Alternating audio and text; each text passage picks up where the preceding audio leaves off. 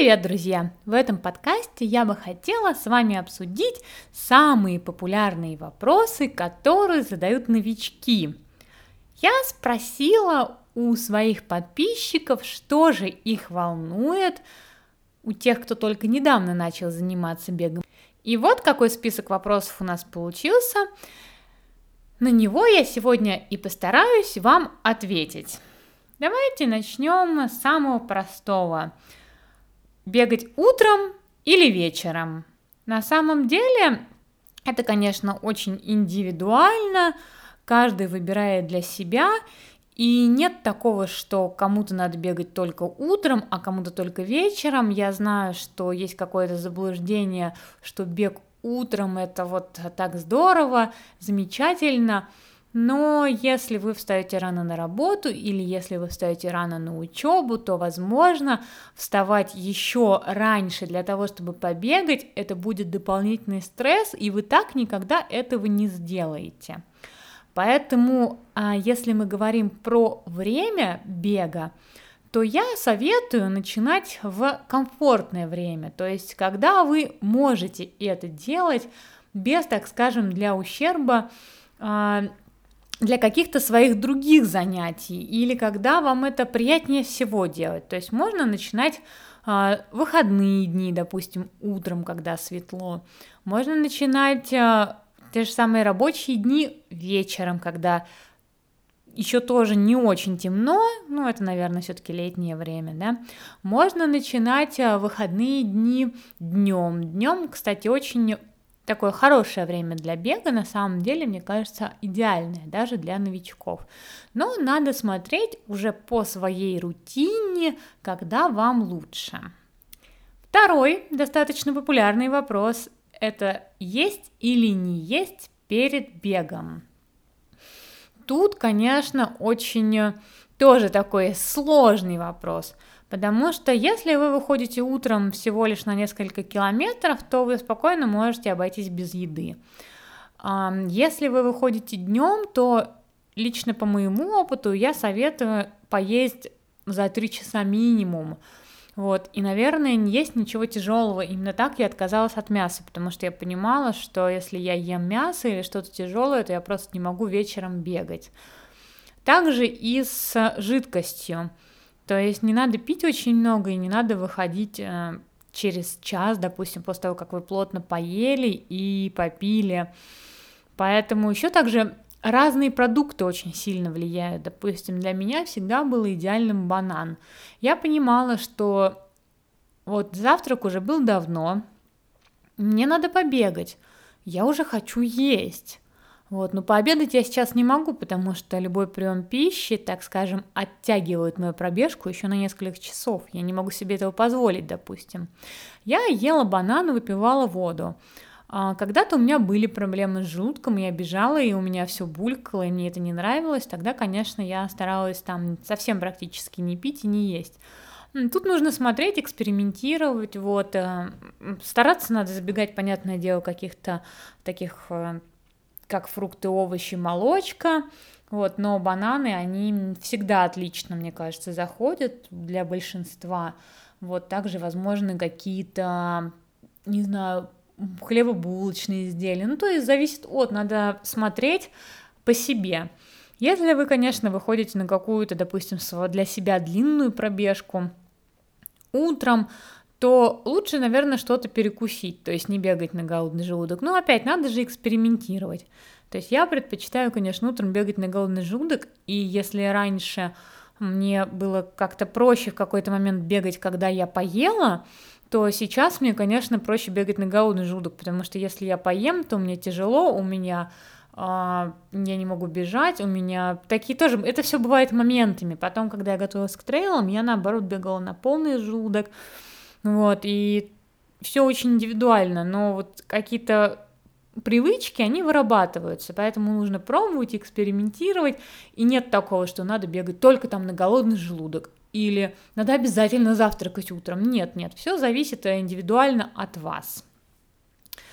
А, растягиваться до и после пробежки или нет – А, тоже очень важный вопрос, вокруг которого ходит очень много заблуждений. Перед пробежкой ни в коем случае нельзя делать статическую растяжку, потому что это очень вредно и это может привести к травмам.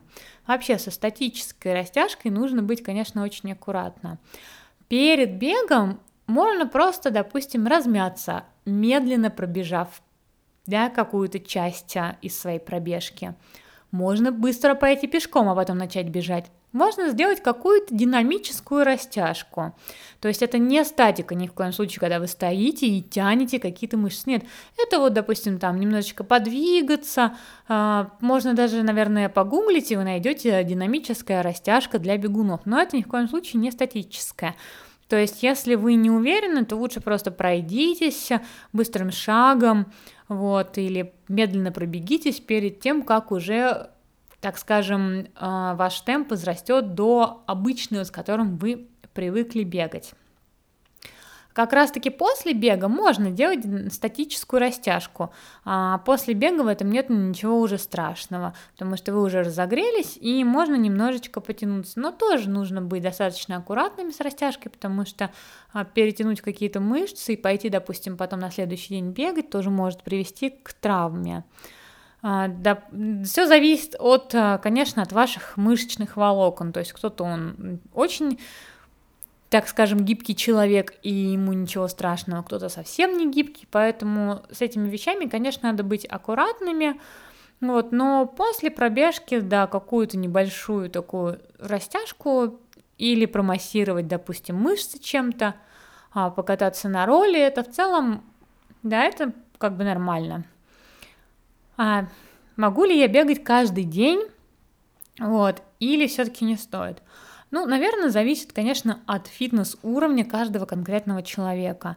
Но если вы только начали бегать, и, допустим, вы бегали когда-то в школе, потом бросили и не занимались спортом, то я не советую бегать каждый день, три раза в неделю. Для начала это отлично, потому что все-таки а, все ваши, так скажем, внутренние системы должны к этому адаптироваться. Даже если вам кажется, что вам легко и вы как бы спокойно это переносите, то не перегружайте себя для начала.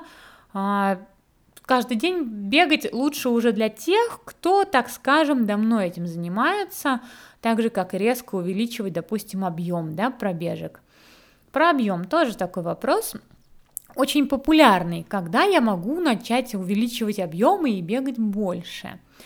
Ну, так как мы говорим про вопросы новичков, да, то новички у нас обычно бегают до 5 километров, и там длинные бывают это 10 километров, 15 километров. То есть, чтобы, допустим, с 5 ежедневную пробежку увеличивать до 8 или 10 километров, там 3 раза в неделю, нужно быть, конечно, тоже аккуратными, и должно пройти какое-то время, когда вы будете уже, так скажем, а, уверенно чувствовать себя на пробежке, легко бегать и разговаривать именно вот в каком-то разговорном темпе, когда пройдет какое-то время, не то, что вы там неделю назад начали, и вот сейчас прям бегаете по 5, а потом уже по 8. Нет.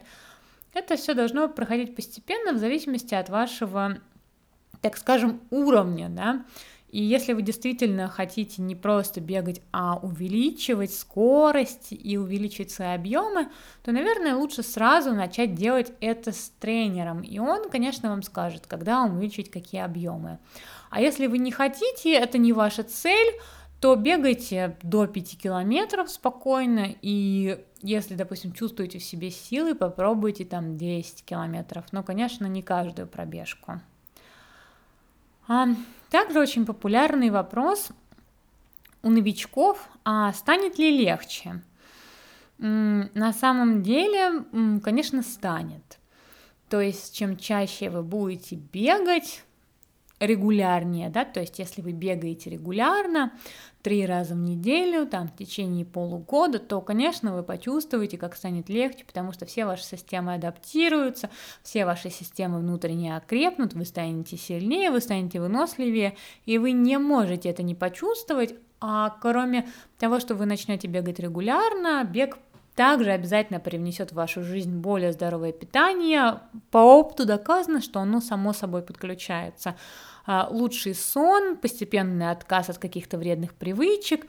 То есть это вся ниточка, которая тянется, тянется и тянется, и, конечно, вам через какое-то время станет легче, особенно когда вы сделаете бег рутиной, скажем так, привычный. То есть не в плохом понимании этого слова, когда он начинает наскучивать и надоедать, нет а в хорошем понимании, когда это становится частью вашего дня, допустим, да, там понедельника, среды, там пятница и воскресенье, вы добавляете один день еще в неделю, да, бегали три раза, потом бегаете четыре, а легче обязательно станет.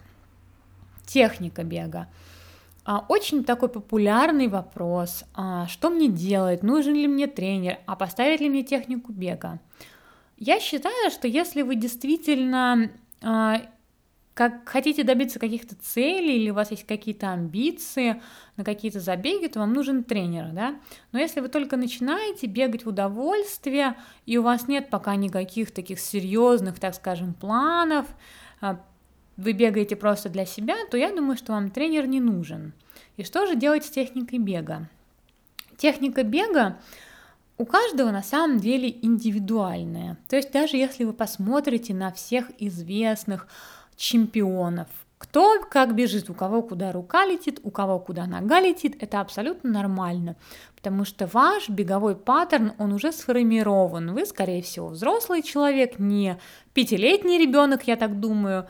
Вот, и менять что-то в вашем беговом паттерне, это скорее приведет э, к каким-то негативным последствиям, чем к позитивным. То есть а, в технике бега есть такое понятие, как экономичность бега. Экономичность бега – это действительно то, к чему нам нужно всем стремиться. Это очень важно. Это то, что помогает нам бегать быстрее и тратить меньше сил. То есть экономичность бега, конечно, всем нам э, следует, так скажем, улучшать. Но технику бега это немножечко другой момент. Если вы допустим, подкручиваете там одной рукой круговыми движениями, или, не знаю, у вас как-то нога одна приземляется не так, и, к примеру, вам кто-то сказал, что у вас плохая техника бега, да, или вы как-то очень, э, так скажем, э, крутите плечами или что-то еще. Такие моменты я бы на самом деле их оставила. Есть критичные моменты, да, когда мы очень сильно крутим плечами, очень сильно крутим руками, то есть и это надо, конечно, убирать. Многие критичные моменты нужно убирать, чтобы ваш бег стал более экономичным, более легким, да, чтобы вы не привыкли бегать с какими-то критическими ошибками. Но вот такие моменты, как, допустим, приземление на там мысок или на пятку, на середину стопы, как вы ставите стопу. То есть многие вещи или, допустим, вы подкручиваете рукой. Многие вещи убрать уже нельзя, потому что они с вами остаются э, навсегда. То есть это очень тонкий момент, если вы, вы можете посмотреть на себя в зеркало, вы можете наблюдать, насколько много лишних движений вы делаете, да, немножечко как-то расслабиться, да, плечи, шея, то, что мы часто сжимаем. Если вам так очень этот момент важен, вы можете попросить от какого-то профессионального тренера, отправить ему видео, и он вам скажет, есть ли какие-то критичные моменты. Но если человек прям очень будет вас как бы заставлять что-то говорить, что у вас там все не так, все плохо, то тут стоит подумать, а нужно ли улучшать, потому что все-таки ваше тело, оно привыкло вот, ну, уже привыкло так работать. А еще такой важный вопрос про экипировку. Если я только начал бегать, нужно ли мне покупать специальные беговые кроссовки, нужно ли мне покупать специальные беговые вещи? Тут, конечно, такой сложный тоже момент, потому что если вы только начали бегать и вы хотите, чтобы бег, так скажем, вошел в вашу жизнь на постоянной основе, да, вы зачем-то начали это делать, то, конечно, беговая экипировка, она поспособствует этому. Там Беговые, допустим, лосины, штаны, куртки с удобными карманами, это же просто замечательно, которые быстро сохнут, которые не становятся тяжелыми, в которых вы не будете думать, что у вас что-то куда сползает, где-то что-то слишком тянет, где-то что-то слишком жмет. То есть нет, вы полностью отключаетесь от мысли о том, что у вас там сползают лосины или вам натирает где-то. То есть хорошая беговая экипировка – это очень важный момент, и в зависимости, конечно, от климата, но на каждый сезон там по одному-два комплекта, которые вы сможете комбинировать, это просто прекрасный вариант. Обувь. Я, конечно, всегда за специально за беговую обувь, чтобы не бегать ни в какой обычной обуви, потому что э, вы можете не почувствовать, как и на ваши еще суставы, которые не привыкли, да, к, так скажем, к нагрузкам, э, как это все будет отражаться не, не те, допустим, там пены в кроссовках, не те технологии, что-то еще. Все-таки это асфальт, это ваши ноги, и между ними, я думаю, что должно быть что-то созданное специально для бега, потому что это очень важный момент, когда человек может себе навредить из-за какой-то глупости, а самое главное этого не сделать. Также вопрос о Размер обуви. Да, размер обуви надо брать больше, чем ваш привычный. Когда я начинала бегать, мой размер был 6. Сейчас я бегаю в 7,5, потому что э, это на самом деле дело привычки. Действительно, всегда мой размер где-то был 6, 6,5. Я в таком и бегала.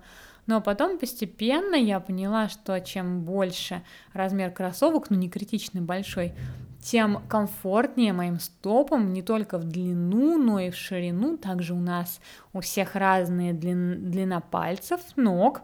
У кого-то большой самый длинный, у кого-то второй самый длинный, у кого-то третий.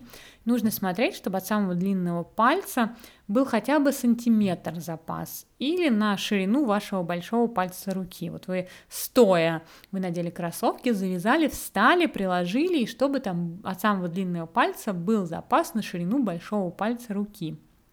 То есть это такой важный момент. Конечно, не покупайте обувь размер в размер, потому что а, вы, может быть, привыкли в такой ходить обуви, но тогда ваши все пальцы очень будут сильно скрючены, и, возможно, это также приведет к скривлению большого пальца или каким-то еще нехорошим последствиям. Еще один вопрос, который я уже затрагивала раньше. Сколько бегать? Ну, мне кажется, что для новичков такая цель – это 5 километров без остановки. Многие применяют технику бег, ходьба, да, когда мы там, допустим, 500 метров идем, 500 бежим, километр идем, километр бежим. То есть надо понимать, что 5 километров это такое очень хорошее расстояние, но не все могут его пробежать без остановки. Ну, мне кажется, что вот начать с бега ходьбы на 5 километров это прекрасно. И как такая цель довести 5 километров, чтобы бегать без остановки. Ну, вы, конечно, не сделаете там это за месяц, да, за два, это вот именно такая цель. А потом уже следует дальше, 8 километров, 10 километров без остановки. Но мне кажется, что начинать нужно вот где-то там с 30 минут, с 40 минут, да, если у вас есть час, но это должно быть именно бег, ходьба. А с музыкой или нет? Я всегда была против музыки, потому что музыка, конечно, она очень сильно сбивает вас с вашего собственного ритма дыхания. То есть плюс новичкам обязательно нужно слушать дыхание. Не так давно я бегала, и я бегу и вижу, что девушка, она идет. Ну, то есть вот она э, практикует бег ходьба. И смотрит на часы, то есть через какой-то момент она побежит. Тут она начинает бежать, и я понимаю, что она бежит с каким-то просто невероятным темпом, ну, чуть ли не с гоночным, она задыхается, и потом опять идет. И это не то, что как я, мы бегаем, да, интервалы, когда мы там бежим очень быстро, потом бежим медленно. Нет, человек явно только вот, ну, начинает. И, конечно, это такая большая ошибка, что не надо рвать. И она совершенно не слышит себя, потому что она с музыкой, она не слышит, насколько она тяжело дышит, и, конечно, все-таки я советую никакой музыки а, в течение всей пробежки. То есть, если вы слушаете какие-то, допустим, подкасты, то также старайтесь, чтобы вы могли слышать в том числе и то, как вы дышите и себя, и свой ритм, чтобы это все не сбивало ваш ритм. Не слушайте, допустим, на каждой пробежке, да, или не слушайте в течение всей пробежки, выключаете. Или ставьте иногда на паузу, чтобы послушать, как вы дышите, какой у вас ритм, чтобы почувствовать, вот почувствовать себя и свое тело. Необходимы ли мне часы для, так скажем, для своих первых пробежек? Я считаю, что часы не обязательно покупать. То есть зависит, конечно, от возможности каждого человека. Если есть возможность купить часы а, с монитором, так скажем, сердечного ритма, это прекрасно. Там пользоваться, допустим, Apple Watch для новичков, это просто супер, я считаю, потому что у них есть, а, они мониторят как бы пульс, и не нужно покупать никакие специальные часы, и также в них можно засекать расстояние. Я вообще в целом за то, чтобы засекать расстояние, за то, чтобы смотреть время, потому что это поможет потом ну, посмотреть какой-то прогресс, насколько он идет быстро или насколько он идет медленно, понять какой-то фитнес-уровень человека. Но я считаю, что, допустим, приложение в телефоне абсолютно достаточно. С приложением можно бегать очень много лет. И, к примеру, можно купить отдельный ремешок для измерения пульса. Пульс тоже такой очень-очень важный вопрос. По пульсу я сделала отдельный подкаст, потому что это очень большая тема, и я не, не смогу сейчас вам сказать, как бы вот э, про пульс все, все, что вы у меня спросили. Вот, но я могу сказать, что пульс на самом деле, конечно, очень индивидуально. Есть все вот эти вот, вам нужно знать ваш, так скажем, вы самый, скажем, максимальный, да, вам надо знать максимальное значение.